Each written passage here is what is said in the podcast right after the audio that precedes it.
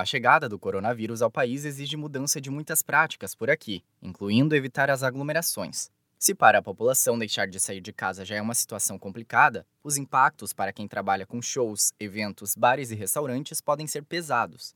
Por isso, é importante que o empresário olhe atentamente para esse cenário e pense em estratégias para garantir as operações do seu negócio. Além disso, enxergar o sistema como um todo é fundamental para garantir a segurança das pessoas durante este período.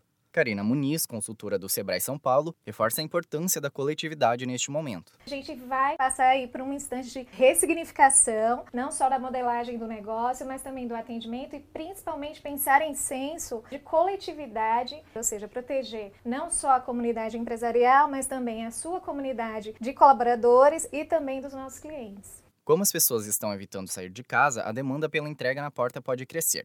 A startup Rap, que atualmente opera em 60 cidades aqui no país, calcula aumento de cerca de 30% no número de pedidos em toda a América Latina, nos dois primeiros meses de 2020, em comparação com os dois últimos de 2019. As categorias com as principais demandas neste período são justamente farmácia, restaurantes e supermercados.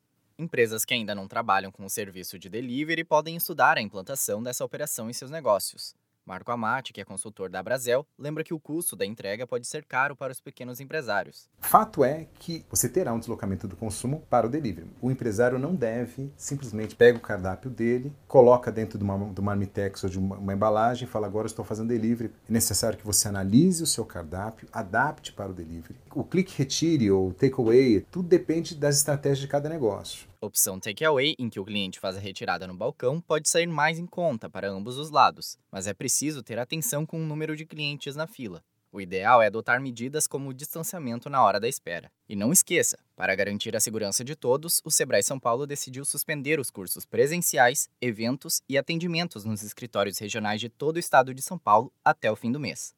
Mas os atendimentos online por telefone continuam, para agendar, ligue 0800 570 0800.